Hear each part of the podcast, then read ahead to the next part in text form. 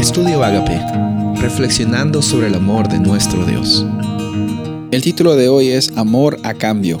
Isaías 58:10. Y si eres tu pan al hambriento y saciares al alma afligida, en las tinieblas nacerá tu luz, y tu oscuridad será como el mediodía. Dios te ha dado un llamado muy grande, amigo y amiga que me estás escuchando.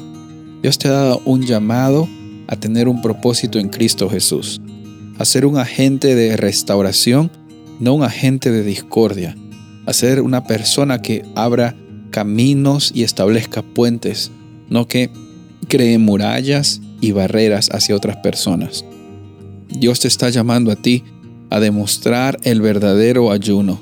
Y el verdadero ayuno, como hemos leído en Isaías 58, no consiste en las cosas que nosotros podemos mostrar como parte de nuestro desempeño, sino consiste en tener una vida que siempre esté dispuesta a abnegadamente atender las necesidades de otros. Porque así como Dios fue abnegado al mandar a su Hijo Jesús para tener nuestra necesidad, que es la necesidad de un Salvador, de la misma forma estamos llamados, motivados, impulsados, comprometidos a responder a ese amor y a esa iniciativa con una iniciativa que nosotros mostramos. Quizás hacia personas que no saben realmente que eh, necesitan de un Salvador. Quizás a personas que, entre comillas, no se merecen ser tratadas con bien.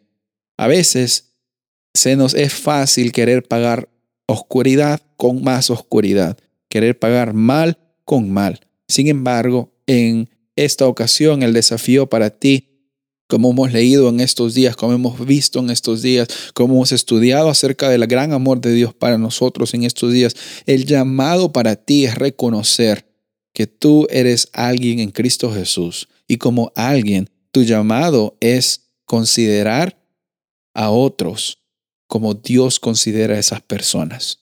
Quizás no te cae tu vecino, quizás no te cae bien un compañero, una compañera de trabajo, pero Quizás ellos no te están tratando bien.